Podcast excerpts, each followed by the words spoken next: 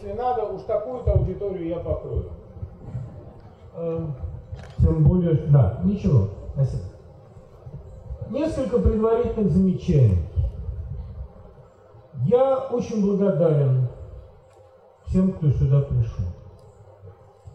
Особенно я благодарен тем немногим, кто пришел сюда, чтобы попытаться как-нибудь сорвать это мероприятие, сказать вслух какую-нибудь гадость, отравить вам какое-нибудь удовольствие или написать потом эту гадость в своих уютных бложиках. Этих людей я благодарю особенно, потому что только на их фоне, только им благодаря я так блистаю. В остальном ничего особенного я, как вы знаете, не представляю собой. Я примерно себе представляю, кто эти люди, зачем они пришли и что они собираются сказать. Удивить меня им не удастся. Возможно, мне удастся удивить их, потому что вербующая сила поэтики Толстого такова, что даже последняя скотина задумывается о смысле жизни. Вот этого я им и желаю. Второе соображение связано вот с чем. Поскольку дача моя, э, довольно убогий садовый участок, расположена недалеко от Ясной Поляны, я бываю в Ясной практически ежегодно. И с восьмилетнего возраста, когда я попал сюда впервые, у меня было странное ощущение, странное противоречие между духом Толстого, как я его понимал, и этой местностью. Ясная Поляна – это прекрасный, добрый, бесконечно трогательный музей патриархального русского быта. Но Толстой – это человек, который взрывает патриархальный быт, который вырос здесь, сложился здесь, написал здесь главные свои сочинения и оторвался отсюда бесконечно далеко. Поэтому, когда мы сегодня в Ясной Поляне будем говорить об истинном, как мне представляется, смысле романа «Война и мир», мы, наверное, не будем совпадать с хрестоматийными трактовками.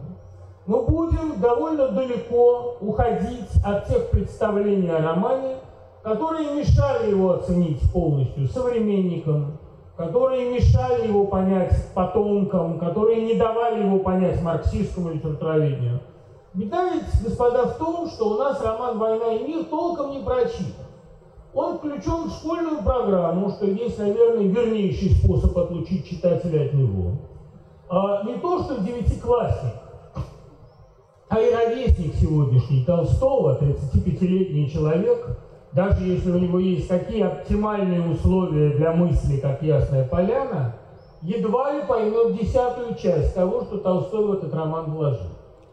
А, не говоря уже о том, что 70 лет мы потеряли Потому что 70 лет марксистское литературоведение, социологическое литературоведение выясняло отношение Толстого к народу, к народному восстанию, к правящему классу и совершенно забывало о религиозном смысле романа. О Пьере, о масоне Баздееве, о метаниях князя Андрея и его предсмертных видениях. Все это проходило по разряду помещик, уродствующий во Христе. Это цитата из Ленина, неплохого, в общем, литературного критика, человека, наделенного некоторым вкусом, но вкусом чрезвычайно узким. Он прекрасно воспринимал в Толстом его художественную силу, которая понятна всем. Мысль Толстого была для него абсолютно темна, поскольку он был абсолютно схоластическим узким мыслителем и даже скорее не мыслителем, а пропагандистом. Последние же годы нам слишком много приходится думать о выживании, и времени на то, чтобы спокойно перечитать Толстого, у нас попросту нет. Есть оно может быть только у тех, кому Толстой нужен ради ЕГЭ. Об этом довольно справедливо сказал Борис Слуцкий. Самые интеллигентные люди в стране – девятиклассники, десятиклассники. Ими только что прочитаны классики и забыты еще не вполне. Поэтому э, Толстой для нас – это terra огромный материк, который мы пытаемся сегодня постигать заново, с пробами, ошибками, понятными заблуждениями. И поэтому не ждите от меня сегодня никаких готовых тезисов. Я собираюсь говорить всего о трех аспектах этого романа.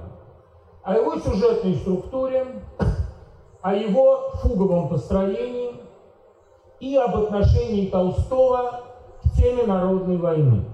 Вот эти три аспекта меня сегодня занимают. Они наиболее актуальны для нас сегодня.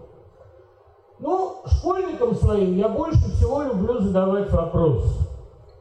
Казалось бы, у Толстого в 1858 году, когда он пишет «Декабристов», предположительно, готов весь план романа. Он знает, что Пьер и Наташа, декабристы его жена, вернулись в 1856 году по амнистии Александра II, вернулись свежие и бодрые старики, проведшие 30 лет в Сибири, к старикам дряблым, дряхлым, духовно сломленным, и даже к молодым, которые в последнее роковое семилетие Николая отвыкли иметь собственное мнение. Бодрые, молодые, мужественные люди вернулись в расстрелянную страну.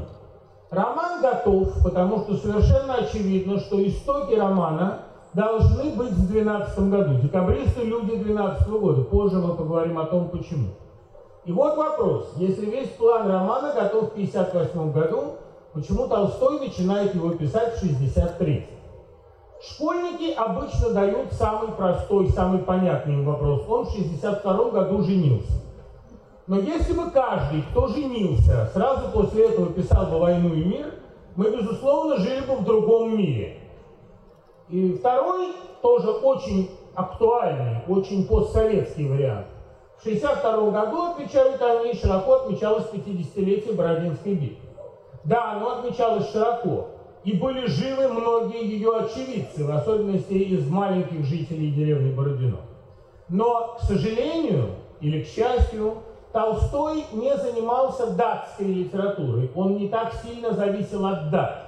И празднование этого юбилея не могло бы одно сподвигнуть его на сочинение «Войны и мира». В 1962 году произошло событие гораздо более важное для этой книги. Что же это было за событие? Не слышу. Давайте громче. Ну, те из вас, кто слышал уже предыдущие лекции по войне и миру, понимают, что речь идет об одном французском романе. В 1962 году Толстой прочел книгу, которая его глубоко перепахала, опять же, по-ленински говоря. Он прочел роман «Отверженный» и очень многому у этой книги научился. Он понял, во всяком случае, он стал представлять себе, как можно написать свободный роман, который совмещает огромное количество тем. Темы политические, темы общественные, темы лирические, любовные. Роман, написанный без ограничений. Нужно сказать, что русская литература, как литература молодая и в хорошем смысле наглая, она как тот подросток, который все время подражает старшим, но наполняет их действия собственным смыслом.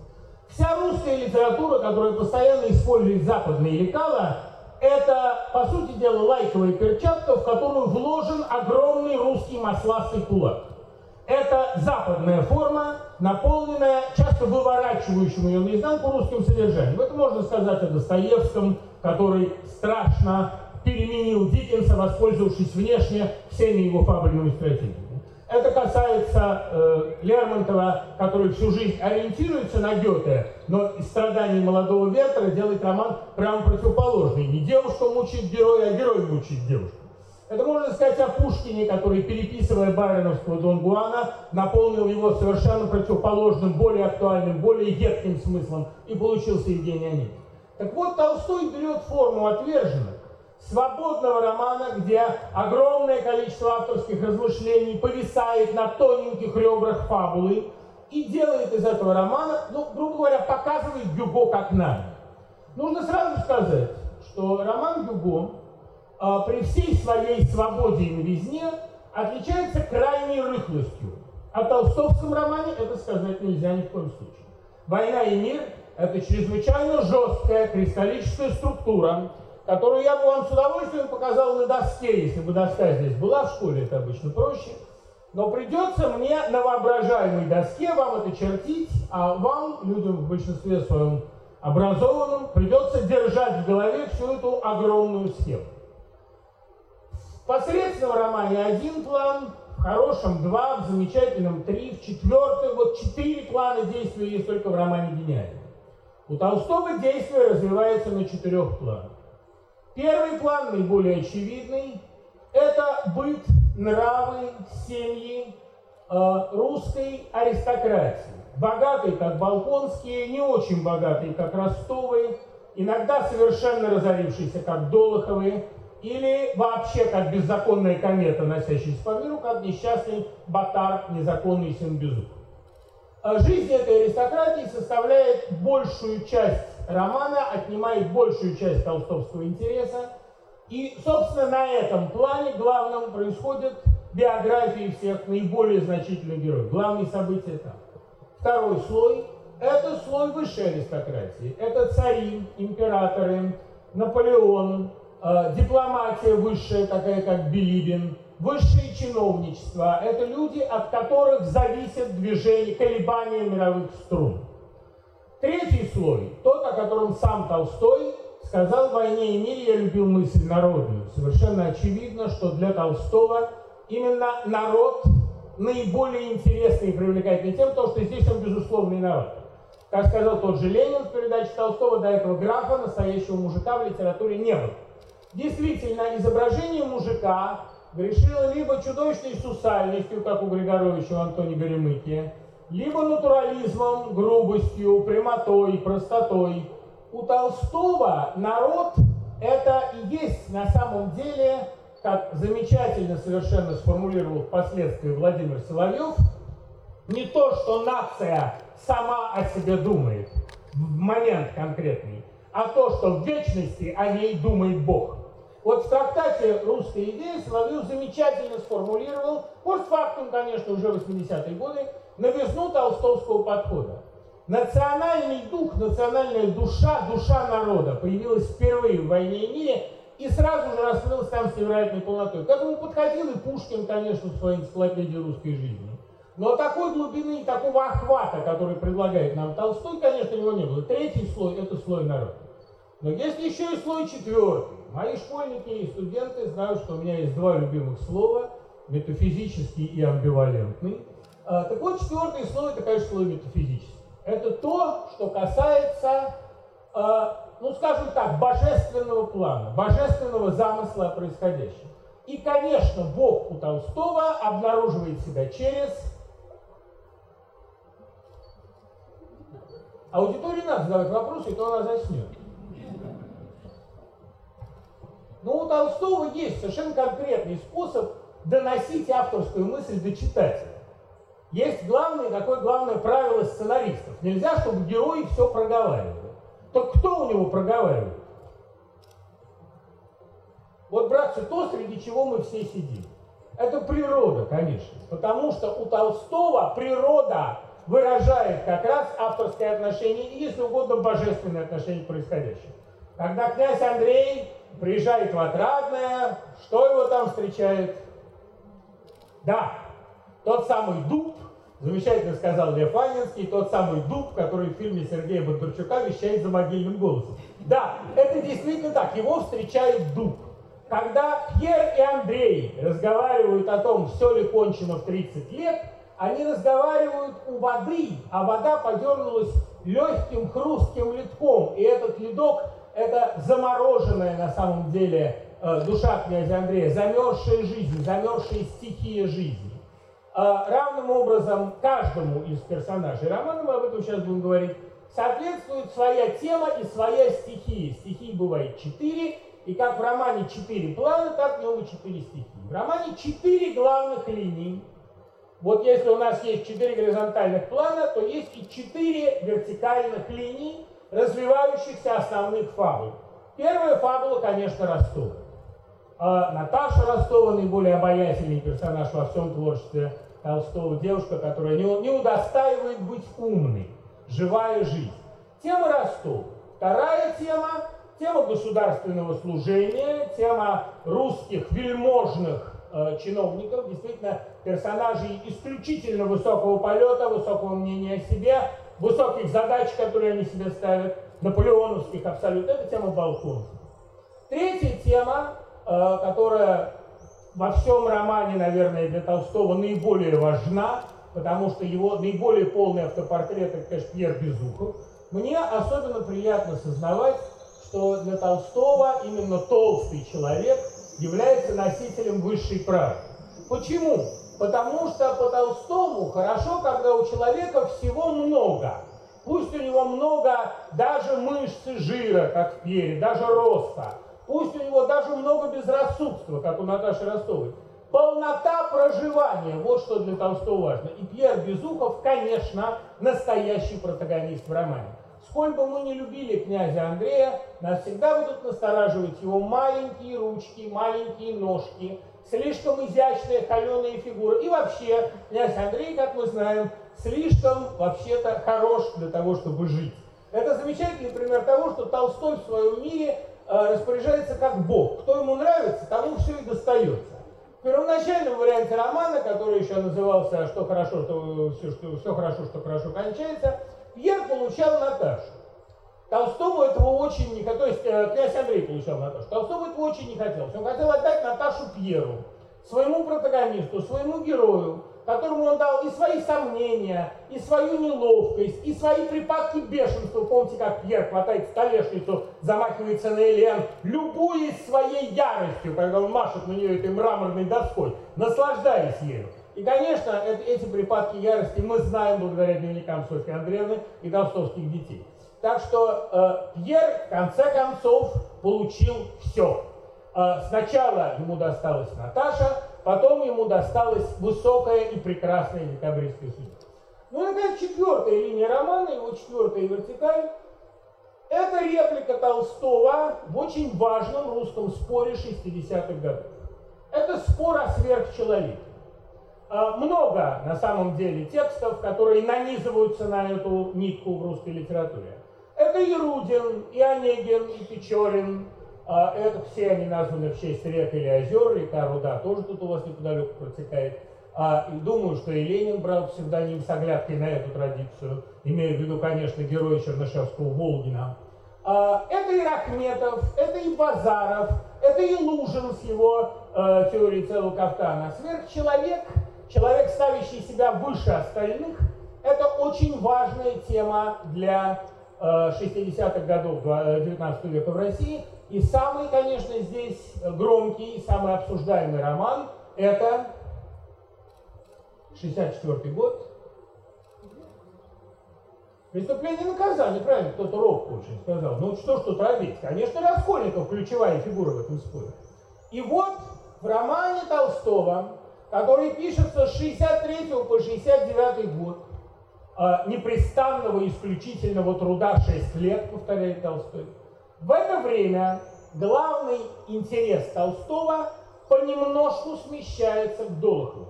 Потому что Толстой понимает, что Долохов при всей его омерзительности это тот персонаж, который в России, переживающий запоздалое увлечение романтизмом, будет чрезвычайно востребован. Конечно, в условиях тотальной несвободы Николаевского 30-летия и особенно последнего семилетия о таком герое и речи быть не могло. Никто тогда не написал Долохов. Герой этого времени Обломов. А вот Долохов, персонаж действия, неотразимо по-своему обаятельный человек. И вот знаете, что самое трудное? Самое трудное объяснить школьницам, почему Долохов плох. Сколько я получаю сочинений каждый год, я часто даю тему «Мое отношение к Долохову». И сколько мужских и женских я получаю ответов. Одна девочка так честно написала, простите, но от такого мужа, как Пьер, я гуляла бы с Долоховым. Это естественно, это необходимо. Но там есть и более откровенные мнения. Ну скажите, ведь Долохов так любит горбатую сестру и бедную маменьку. Он так по ним плачет. И невозможно объяснить детям, ну, во всяком случае, очень трудно им объяснить, что все блатные, которые в своих блатных песнях поют про бедную маменьку, тоже очень любят бедную маменьку, хотя на свою реальную маменьку обращают ноль внимания. Это просто их способ быть сентиментальными, а сентиментальность и зверство, как у фашистского офицера, ходит об руку. Долохов сентиментальная гадина, потому что только что он готовился хладнокровно убить человека, жену которого он соблазнил, деньгами которого он пользовался, и при этом человека, которому он в подметке не годится. И вы мне после этого будете рассказывать, какой он высоко духовный. Конечно, все мировые свиньи, все сверхлюди, э, поставляющие свое сверхчеловечество исключительно на количество убитых ими людей на дуэли, все эти люди придумывают себе благородные горбатые отмазки. Для них наиболее любимая тема – это то, как они любят маму и сестру. Но, конечно, Долохов настоящий. Не там, где он после ранения рыдает по маме и сестре, а там, где, глядя на Петю Ростова, он с особым удовольствием говорит «готов». Там, где он расстреливает пленных. Там, где после Бородинского сражения он говорит «запомните, ваше происходительство, был ранен и не покинул поле битвы». Вот здесь эта гадина явлена наиболее полная, этот персонаж с его твердыми глазами. Толстой вообще-то мало кого ненавидит. Да ему, в общем, не обязательно ненавидеть, потому что это такая твердыня духа, что, как правильно совершенно пишет тот же Анинский, какого-нибудь Анатолия прощают из милости. Действительно, ненависть – это не толстовская эмоция. Ненависть он испытывает к Долохову и Наполеону. Так вот, как строится второй план, план э, высших государственных деятелей. Ростовым на этом плане соответствует Ростовчин, который даже созвучен им. Э, часто дети этого не понимают и более того негодуют. Как можно Ростовчина с его афишками, с его убийством Купчика Верещагина ставить на одну доску с Ростовом? Да вот можно, понимаете, потому что Ростовчин – это домашний персонаж. Персонаж, для которого главная тема в Москве – это тема большого, доброго, несколько неблагоустроенного, несколько хаотичного, но все-таки дома. Ну и прономастическое созвучие Ростова-Ростовчин тоже здесь о чем-то говорит – Ростовчин человек неплохой, что очень важно для Толстого. По Толстому человек текучий, иногда хороший, иногда дурен. Ростовчин был бы приличным человеком. Но толпа взвинтила его, и он кинул толпе на растерзание Верещагина, после чего именно Ростовчину, обратите на это внимание, дано пережить самое ошеломляющее духовное прозрение в романе. Вы что хотите со мной делайте, но я думаю, что лучшие страницы русской прозы – это та часть третьего тома, когда после гибели Верещагина э, на поле, тронутое ранним морозом, выезжают ростовчин из Москвы, и какие-то странные люди в белых рубахах носятся по этому полю. Мы не знаем, действительно ли выпустили сумасшедших из Москвы перед доставлением города. Но Толстой так придумал, и теперь это всегда так будет. Вот это удивительный пример воздействия писателя на историю. Эти сумасшедшие бегают по черному слежавшемуся полю, почему так важна тема земли, я потом буду говорить. И один из них подбегает к Ростовчину и кричит, помните, трижды убивали меня и трижды воскресал я из мертвых. Вот этот Христос, явившийся в Москву перед доставлением, это самые страшные страницы романа и самые сильные страницы всей русской литературы вообще. И Ростовчину дано понять, что он сделал. Он, в отличие от Долотова, все-таки персонаж, который может себя оценить, может понять, что произошло. Когда, помните, Ростовчин ему, э, то есть э, Ростовчин сдает Верещагина, и Верещагин кричит, граф, один бог над нами. Вот этот бог явился ему на пустом черном э, мерзлом поле. Третья линия, то есть вторая линия, линия государственных чиновников, это Балконские. И, конечно, на уровне высших государственных деятелей им соответствует Александр. У Толстого всегда очень четко проведена цветовая гамма. И цветовая гамма балконских серо-голубая. Это серая седина старого Балконского, это его серые глаза, серо-голубые глаза, огромные глаза Александра подчеркнуты все время, голубое небо аустерлицев, которое смотрит князь Андрей. Вот в этой же серо-голубой гамме выдержан весь Александр, которого Толстой не очень любит. Потому что, когда Петя восторженно смотрит на Александра, крошащего бисквиты в толпу, мы, конечно, смотрим на него тоже влюбленными глазами Пети, но посверкивает нам здесь иронический глазок Толстого. Царь, крошащий в толпу бисквиты, очень не по-русски, это как-то довольно противно, да, при всем обожании его. Помните, как пишет Жюли Карагина, мы все восторжены через энтузиазм к нашему обожаемому императору. Она отказалась от французского языка и пишет по-русски, но как это сказать по-русски, она не понимает. Вот Александр такое явление, не сформировавшееся, не сложившееся, со страшным пятном злодеяния где-то в прошлом, которому он боится прикасаться, с ожогом цареубийства в подсознании – и отцеубийство уж, если на то пошло. Но э, Александр – это персонаж не сформировавшийся, готовый двинуться и в ту, и в другую сторону. И он, конечно, из всех персонажей, движущихся на этом втором плане, наименее ясен. Третья тема – тема Пьера, и на уровне высших государственных сановников ему, конечно, соответствует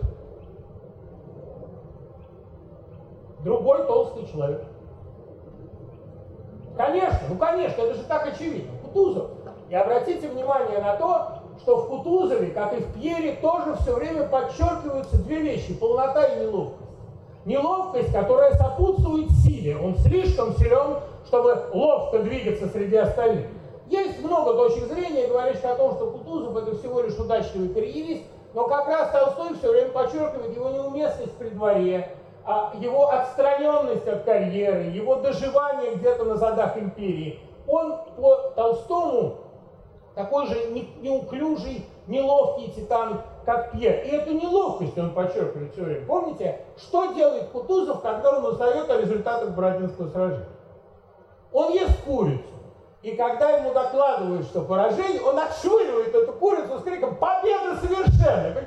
Зачем здесь нужна эта курица? Это абсолютно прозаическая деталь.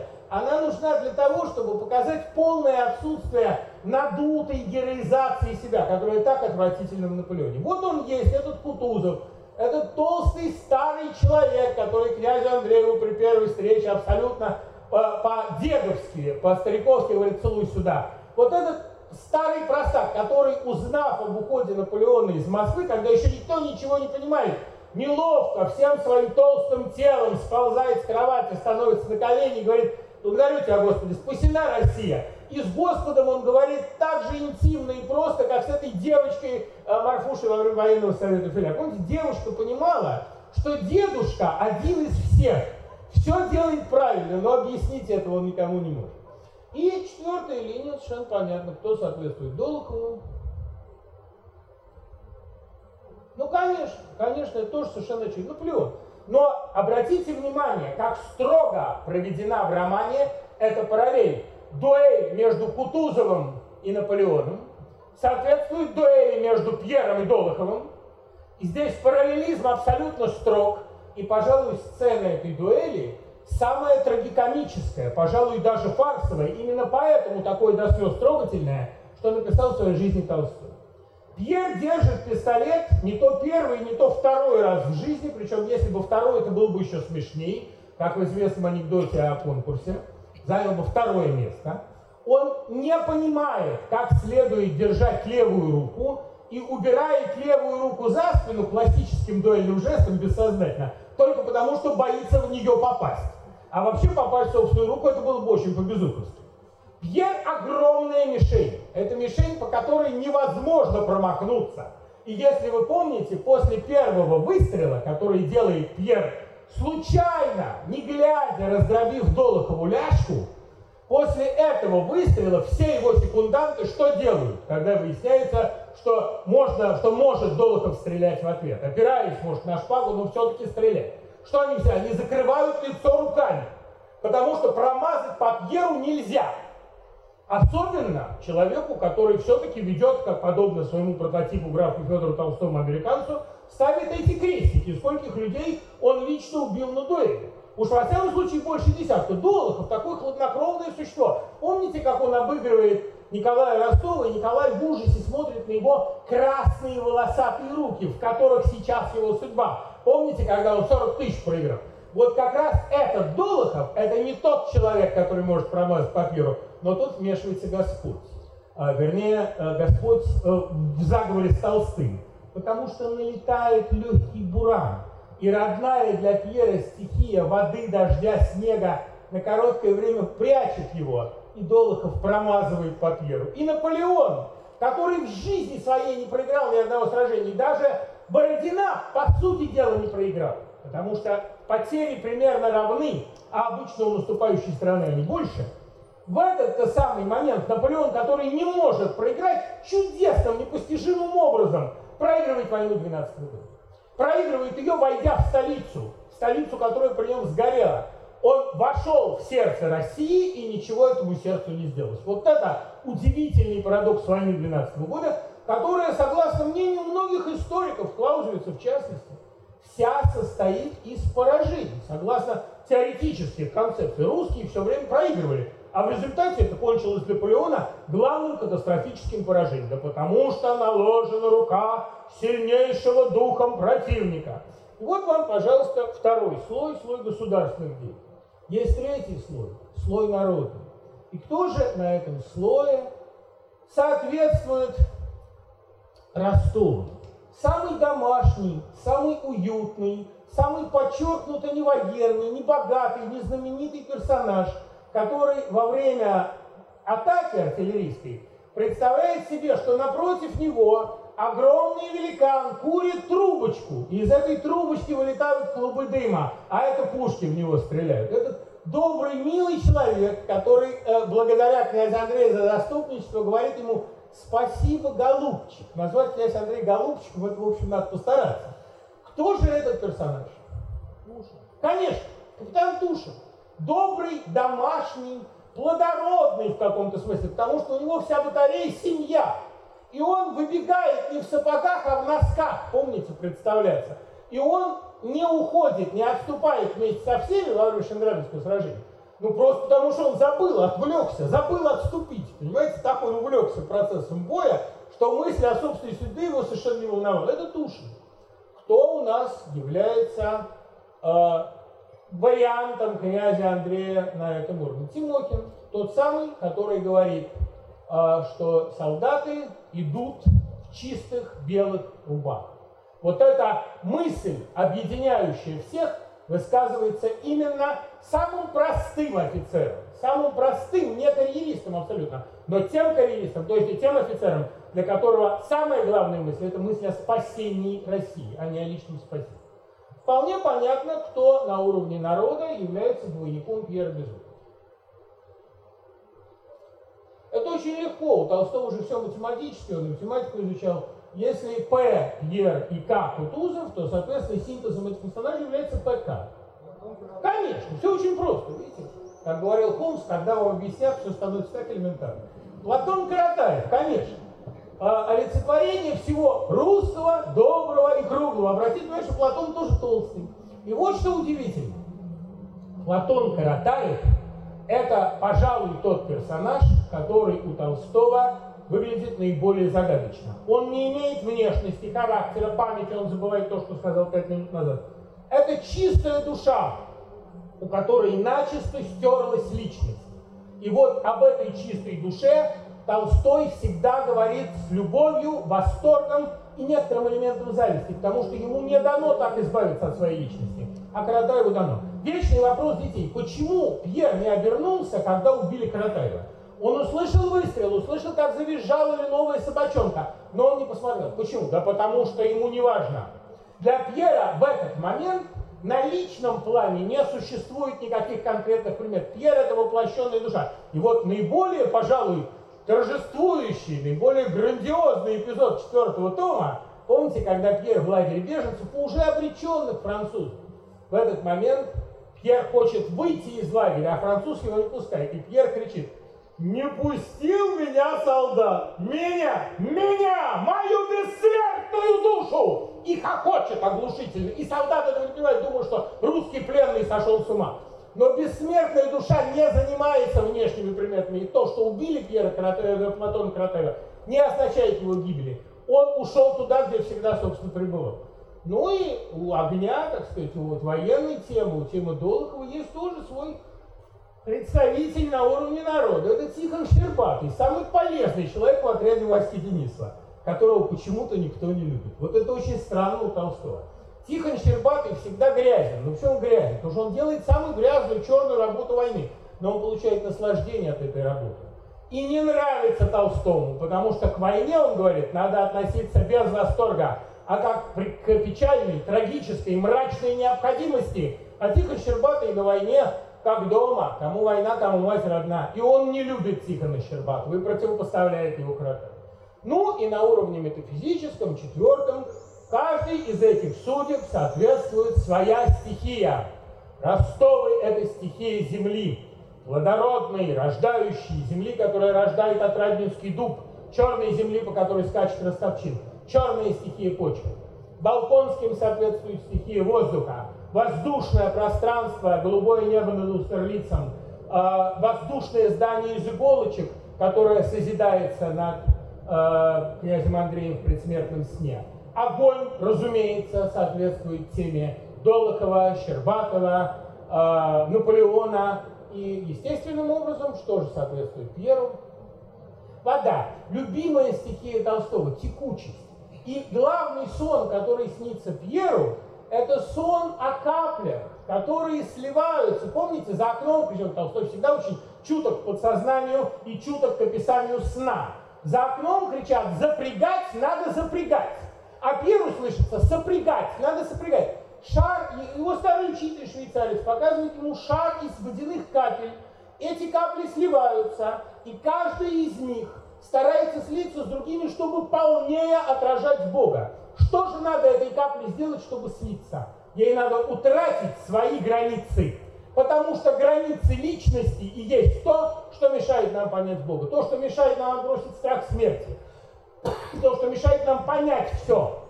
Откажись от личности, и ты станешь настоящим человеком. И вот отсюда мне хотелось бы перейти к теме фугового построения, о котором, вот в отличие от этой структуры, которую все-таки э, первым нарисовал я, о фуговом построении не писал только Ленин. Потому что сам Толстой совершенно точно обозначил музыкальный прототип своего романа. Это происходит в сцене, когда Петя Ростов накануне смерти, очень важно, что у Толстого человек накануне смерти все понимает, накануне смерти он слышит музыку, являясь полновластным хозяином этой музыки. Он подсказывает звуком ночи, какому выступить на первый план, какому зазвучать громче. Это капли, это ужик-ужик сабли, которую натачивает рядом казак. Это шелест веток, это переступание ржание лошадей, это падение листьев, шум какой-то невнятный. Из этих шорохов складывается могучая торжественная музыка, музыка жизни, фуга. Но вот в чем проблема, о чем еще тоже никто никогда не писал. Ведь, как известно, всякая фуга, а в фуге бывает две, три или даже четыре темы, которые последовательно разрабатываются – в каждой фуге есть основная тема. Так что же она, эта основная тема войны и мира? Этого мы как будто не знаем. Мы можем, конечно, сказать, что это тема народной войны, но вот удивительное дело. Тема народной войны в романе как таковая не э, разбирается подробно, она не повторяется, она звучит несколько раз отголоском в теоретических главах романа. А на художественном-то плане Тема одна и та же. Герои Толстого занимаются главным образом тем, что умирают. Умирает Болконский, умирает Курагин, умирает князь Андрей. А чудом спасшийся Пьер проводит в соседстве смерти очень долгое время, умирает его двойник Платон Каратаев. Гибнут солдаты во множестве. Тема смерти является в романе доминирующей. Кто как живет, Толстому не так важно. Важно, кто как умирает. И, в общем, зерно романа, источник его, обнаруживается, как ни странно, в маленькой толстовской новелле, которую до сих пор, насколько я знаю, никто с «Войной и миром» не связан. Это новелла «Три смерти», написанная как раз в 1958 году одновременно с сочинением замысла романа о декабристах. И потом всю жизнь Толстого эта тема волновала. Вот Горький, который грешным делом не очень хорошо понимал Толстого, хорошо разбирался в литературе, но несколько начетнически. Он писал, что Толстого всю жизнь сопровождал арзамасский ужас, страх перед смертью. Неправда. Толстого действительно всю жизнь сопровождает тема смерти, но он же знает, как избавиться от страха смерти. Вспомните, как умирает Холстомер. Он умирает, растворяясь в мире, опять-таки утрачивая свои границы. Так вот, э, в рассказе «Три смерти» умирают три героя. Барыня, когда-то красавица, которая теперь исхудала и страшно, конечно, изуродована болезнью, она добрая, в сущности, женщина, и трогательная, ее жалко, но она мучает всех вокруг себя и сама мучается. И от смерти собственной она не свободна, она подчинена только мыслям о ней. Мужик, который умирает, может быть, не так эгоистично, не создавая себя, но все-таки тоже боится смерти. И дерево, а вот дерево умирает прекрасно. Оно падает и становится частью почвы, и из него растут другие деревья. И воздуха стало больше, когда это дерево упало. В общем, умирать надо так, чтобы этого не понимать. И вот главная тема войны и мира – это тема отказа от личности, потому что не личность определяет душу. Душа и личность по Толстому совершенно разные вещи. Как замечательно сформулировал Андрей Битов – Личность – это мозоль от трения моей души о внешний мир. Это гениальная формулировка и очень толстовская. Мое «я» жаждет слияния с другими «я», но страх смерти принадлежит личности. Избавиться от личности, избавиться от этого страха позволяет война, потому что война – это мнение э, э, соединения единого «я» со многими. Это переход народа в новое состояние, в некую плазму. И вот отсюда уже один шаг до главной темы, о которой мы сегодня собираемся поговорить. Терпеть осталось не так долго. Это тема понимания Толстым народной войны. Нужно сказать, что идея гибридной войны, то есть войны, в которой участвуют не только военные, а и мирные граждане, она не нова. Это русская традиционная идея. А, никогда не было так, чтобы война в России была делом немногих профессионалов. Ведь обычно над чем, собственно, издевается Толстой в «Войне и мире»? Война по Наполеону идет по-рыцарски. Э, наносят друг другу удары в соответствии с правилами. Тот, кто вошел в столицу, тот и победил. Сражение идет по плану. И диспозиция, которую написал Наполеон для Бородина, она не только не хуже, она может быть и лучше других его диспозиций. Но просто война выигрывается не диспозицией. Здесь все происходит по классическому анекдоту когда Д'Артаньян борется э, с Ильей Муромцем. Помните, да, как, ну, два героя советских фильмов, Д'Артаньян рисует на Илье Муромце крестик и говорит, вот сюда я попаду своей шпагой. На что Илья Муромец приказывает посыпать Д'Артаньяна мелом.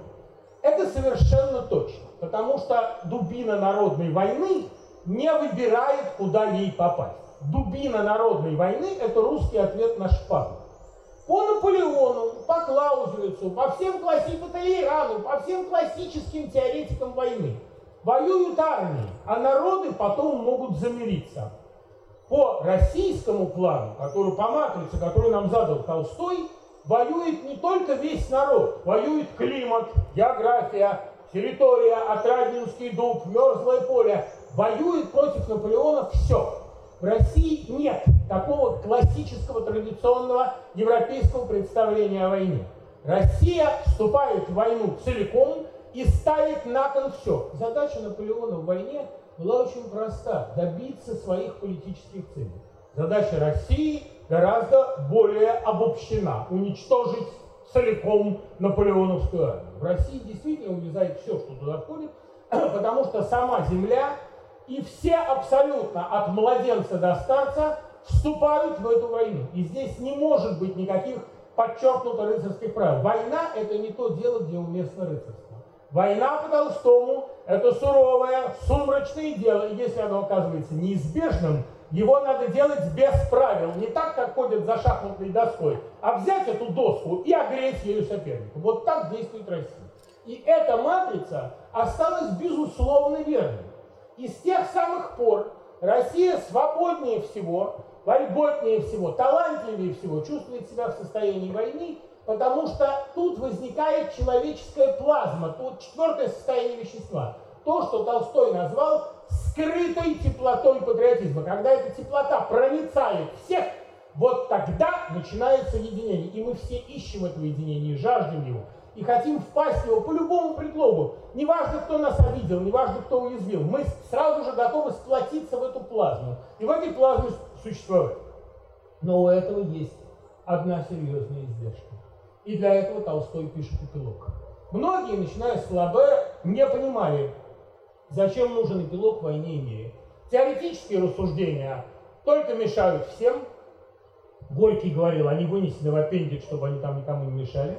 А практическая часть, э, финал романа, ну зачем нам, собственно, видеть Наташу, которая выбегает к Пьеру с огажными пеленками? Зачем нам видеть Николая Ростова, который разбил камею об зубы крестьянина? Зачем нам видеть княжну Марию, которую он говорит, ну что сказать, что я палец свой люблю, вот так и я тебя люблю, я тебя уже не замечаю.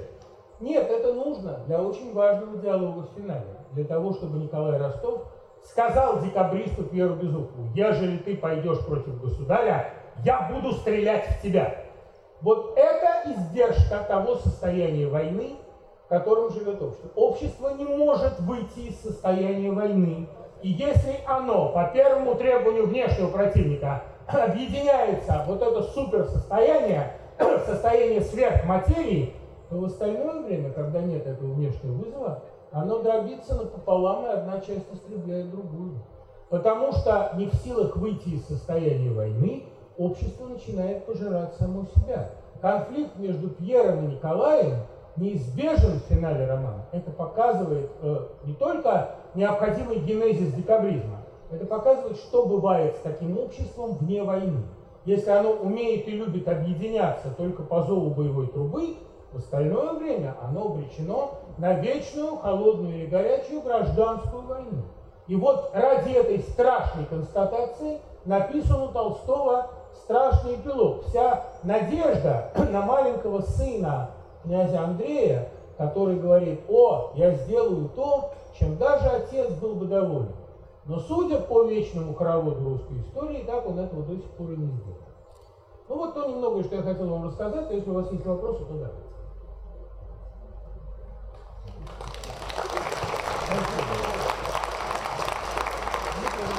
Да, пожалуйста. Попытка немножко выйти за пределы, романа в связи с э, романом Валерия Золотухи «Свечки». Да. Вот, я знаю ваше мнение, которое вы высказали в конце, по-моему, 2014 года. Выставим. Вот этот роман настолько диалогичен, настолько он аллюзиен по отношению к мировой культуре, к русской культуре, что не заметить этого нельзя. И наиболее аллюзиен он смысл войны мира Толстого, даже где-то на грани пародии, может быть. Есть там такое. Скажите, пожалуйста, как ваше мнение? Золотуха как раз показывает, если вы заметили, поскольку действие романа происходит в 90-е годы, предельно разобщенное общество, где все всем чужие, атомизированное общество. И в этом-то и ужас, что главный герой, такой новый Иов, современный мученик, он мучается именно от того, что он космически один, как одиноко вот эта его свечка храме. А народ жаждет объединиться и не может. Вот эта книга о страшной разобщенности и войне всех против всех. Вот так бы я сказал. Что касается аллюзий, то, понимаете, ведь Золотуха вообще, он не сумрачный гений, он веселый писатель, был царство небесное. Я очень с ним дружил. У нас был общий любимый писатель Константин Воробьев, который умудрялся иронически писать о самых страшных вещах. Вот мы с Золотухой были членами такого тайного общества любителей Константина Воробьева который тоже, например, в повести «Крик» показывает, как объединяется эта масса, которая до того была предельно разобщена. Вот в «Убитый под Москвой» еще каждый сам по себе, в «Крике» уже все вместе. А, И у Золотухи очень много действительно иронии, высокой пародии. И это урок всем современным россиянам, которые, когда уж берутся писать книгу, то эта книга-то штатворно серьезна. А Золотуха улыбается, да, потому что, как мы помним, все глупости на земле делаются серьезным лицом. Да, пожалуйста. Почему такое молчание? Потому что трудно прочесть два тома по 800 страниц. Больше ничего. Но мне легко было, потому что он мне присылал по мере готовности. А я вообще хочу сказать, вот я сейчас наверное, скажу вещь, которая многих изумит. А школьникам тоже трудно читать 4 тома «Войны и мира». Ребят, ну вы не читайте их подряд. Можно же пропускать какие-то вещи. Потом вернетесь и дочитаете. Читайте там, где интересно. Я всегда за то, чтобы школьник читал там, где ему интересно. Девочкам про мир, мальчикам про войну. Ради бога, вы потом перечитайте, но не пересиливайте себя. Если вам трудно двигаться через текст, если вам трудно читать про старого князя, где вам это понять? Вы не то что старого, вы 30-летнего понять не можете. Ну пролистайте вы это. Неинтересно вам про княжну Марию, читайте про Наташу. В свое время, знаете, Шалом Алейхим говорил, лучше пусть меня вспомнят со смехом, ежели вообще никак не вспомнят. Лучше прочтите интересно, нежели вы вообще не прочтете ничего. Что-то всем настолько все понятно, что даже говорю, да, пожалуйста. Назовите, пожалуйста, несколько ваших любимых книг. Ну, Анна Каренина, повесть о Сонечке, исповедь Блаженного Августина, легенда об Уллиншпигеле, человек, который был четвергом. Да, я довольно много могу назвать, знаете, вам тут мало не, пок- мало не покажется. Но вот 5-6 я перечислил.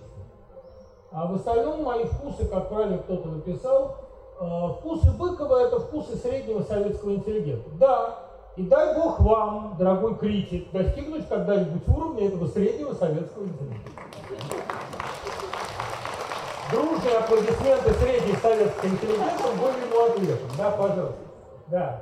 Здравствуйте. Привет. Я хотела задать вопрос по случайности. Я читала «Вольный мир» и заметила, что сквозь книгу идет э, огромная линия э, случайностей, что война была выиграна случайно, что все действия народа, и Наполеона, и Кутузова, все это с применением некоторых случайностей. Что вы думаете?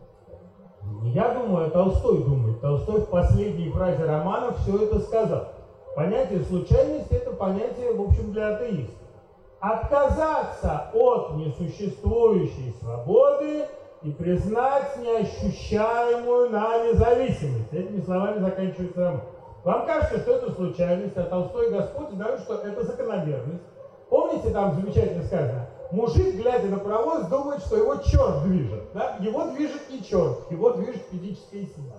Случайности нет, но совпадать с силой, вот с этой равнодействующей миллионов воль, которую Толстой вычислил у Шопенгауэра, конечно, нужно знающий, умеющий. Не всякая пассивность хороша. Понимаете, пассивных героев в романе много. А вот правильная пассивность – это пассивность Кутузова, который угадывает дух войска. И вот угадать дух войска – это особое дело. А, это не значит, что надо всю жизнь прожить, опустив руки. Это надо просто понять Божий замысел о себе. Вот Кутузов понял Божий замысел о России. Если вы разгадаете Божий замысел о себе, все у вас будет порядке. Толстой разгадал. Ура. Привет. А, под- привет. А подскажите, какая из экранизаций Льва Толстого вам нравится больше всего? Это роковой вопрос, а, потому что Толстой, как замечательно показал вот многожды мной цитированный Лев Фанинский в книге «Охота на льва», Толстой принципиально неэкранизируемый писатель. А, Если я вам скажу, что мне больше нравится картина Протазанова «Отец Сергий», потому что там Мажухин играет, а, действительно как-то конгениальный а, повести герой. Но это будет смешно, да, потому что эта экранизация, она, ну, понимаете, сцена отрубания пальцев там сделана лучше, чем дерево когда. А мне нравится, в принципе, и талантливский отец Сергий. Признаюсь вам страшные вещи, я из всех сочинений Толстого, даже выше смерти Ивана Ильича, ставлю отца Сергия. Так думает только вот Денис Драгунский. Двое нас, кто так считает. А, Вот. Ну, еще Джойс. А в остальном, в остальном, конечно, все думают, что не так. Но для меня, конечно, э, экранизация Таланкина и экранизация Протазанова опережают с большим отрывом. Я хорошо отношусь к BBC-шскому сериалу последнему, потому что там гениальный Пьер. Прекрасный Пьер, недостаточно толстый, но я готов это простить. Мне как раз вот вспоминается прелестный эпизод. Я всегда же ездил в Крым через Тулу, а многие из вас знают, что э, на границе Тулы и Орла имеется довольно жестокий пост ГАИ, который прикапывается ко всему. А у меня совсем не к чему было прикопаться. У меня аптечка была, страховка, номер чистый, все хорошо. Но я не был пристегнут. И мне э, вот этот мальчик, гаишник, краснея, сказал, что вот вы не пристегнуты. Я говорю, ну ладно, ну вне города, может, нет, нельзя. Тогда я говорю, ну вы понимаете, я толстый человек, мне трудно пристегнуться. Он посмотрел и совсем густо краснея сказал, вы не толстый. Вот за это бери 500. Я, я думаю, что мне надо было взять у него справку. В Москве показывают. Вот Пьер недостаточно толстый, но я терплю. Хороший Пьер, э, хороший Андрей, хотя немножко слишком э, молодой. Э, Наташа, плевать, что блондинка, в конце концов, не за это мы любим Наташу. Э, Соня прекрасная. Тут, понимаете, вот какая штука в романе. Никто этого не может экранизировать, потому что это никто не может понять. Это очень трудно вместить. Помните, э, Наташа говорит, что Соня пустоцвет. Она говорит, это как в Евангелии. Я не помню, как там точно сказано, но у кого мало отнимется, а у кого много, тому дастся. Это очень жестокая истина. Э, Человек должен проживать свою жизнь неправильно, ненравственно. Нравственность Толстого другая. Он должен ее проживать с абсолютной полнотой, с самоотдачей. Тогда ему удастся. Как вы это экранизируете? Это экранизировать невозможно. Это надо, может быть, как-то делать через гротеск, через насмешку. А этим современный режиссер владеет туго. Вот, может быть, э, кстати говоря, дипломная картина Данелии «Тоже люди», экранизация нескольких эпизодов из четвертой части, вот это было здорово, потому что это был элемент тоже высокой пародии, высокой насмешки над самим Толстым.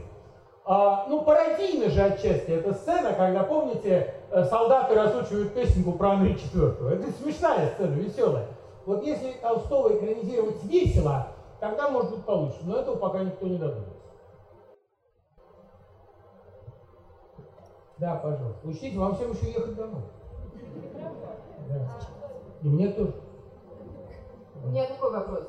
Вот, допустим, три или пять книг, которые вы посоветуете прочитать ребенку где-то до 15 лет, которые он, в принципе, может понять, усвоить и в дальнейшем, может быть, что-то использовать в своей жизни. Спасибо. Сага о мумитролях обязательно. Туви Янсон. А, Наверное, Карлсон в обязательном порядке, потому что это великая книга о галлюцинирующем ребенке, которому привиделся демон, летающая сущность. Я много раз доказывал, что демон и Карлсон написаны на один сюжет. Но там к Тамаре, а здесь к малышу слетел летающий какой-то странный, галлюцинаторный абсолютно персонаж. Вы знаете, что Карлсон не мог бы летать, потому что его все время раскручивало бы в обратную сторону и он бы мог передвигаться только попой вперед. Ну, то есть, Карл, а Карлсон летает нормально, значит, он галлюцинация, причем наведенная галлюцинация. И вот как эта хроника детского безумия, это прекрасная история, конечно. Тем более, что он проделывает с малышом примерно то, что демон проделывал с Тамарой. Он все время ему обещает какие-то царства на своих высотах, да? У меня там тысяча паровых машин. Ну вот, э, конечно, прочесть малыша очень полезно. Из русской литературы мимо детства Никиты не может пройти, не должен пройти ни один ребенок. И потом не забывайте, что дети любят страшное. Ну вот почему ребенку не почитать князя Серебряного? Я до сих пор, время Алексея Толстого, которого очень любил Лев Николаевич, я очень помню, то есть тем более, что у них жены были тезки.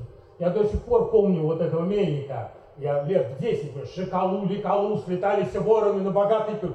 Какой ужас, да? ходят пилы кровавые, горят ключи кованые. Ужас! А, и того же Толстого упырь, что плохо, что ли? Замечательно.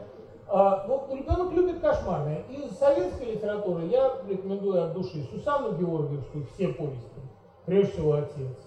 А, Галину Демыкину, «Как тесен мир», «Чуча», «Мой капитан». А, Галина Демыкина прекрасный писатель. Наверное, Константина Сергеенко. А если ребенок э, хороший, сентиментальный, то, конечно, Александр Шаров, в первую очередь, все сказки, какие найдете. Человек дорожный и простак, э, мальчика-двоечка и три ключика, звездный пастух и Ниночка, у него все на «и». Но он гениальный был писатель. Я в детстве так ревел, помните, приключения еженьки нарисованных человечков, но просто слезу из меня вышибал. И гениальные у него романы, конечно, повести. Так что Шаров, вот это великий писатель. Если вы найдете она распродана, к сожалению, сразу. 30 лет лежала в столе его книга, роман «Происшествие на новом кладбище». А потом сын его напечатал. И через три дня нет книги. Я не знаю, где вам ее достать. Но если найдете, то для подростка это идеальное чтение. Не бойтесь того, что оно про загробную жизнь. Оно очень хорошее, оно позволяет правильно прожить вот это.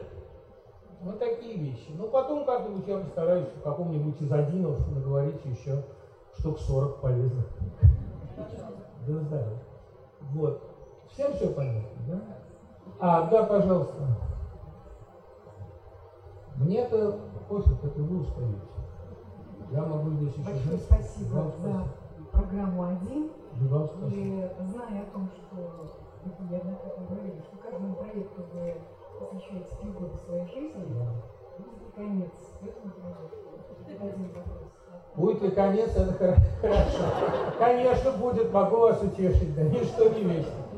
Но Нет, пока ну, еще пока есть время. Да. Второй вопрос. Подарите вы нам Новый год э, 1917? Братцы, я готов, я готов, это зависит, и мать готова, и все готовы, это зависит исключительно от Веника, от Венедиктова. Но, по-моему, ему настолько понравился вот этот раз, что следующий он хочет провести там сам. А я бы очень даже не прочь, потому что эхо так прекрасно проставилось, там было столько реально вкусных вещей. Я очень был бы э, рад этот Новый год опять провести в студии. Так что пишите ему, и пусть он думает. На этой аппетитной ноте я хочу вас поблагодарить за внимание. Спасибо вам.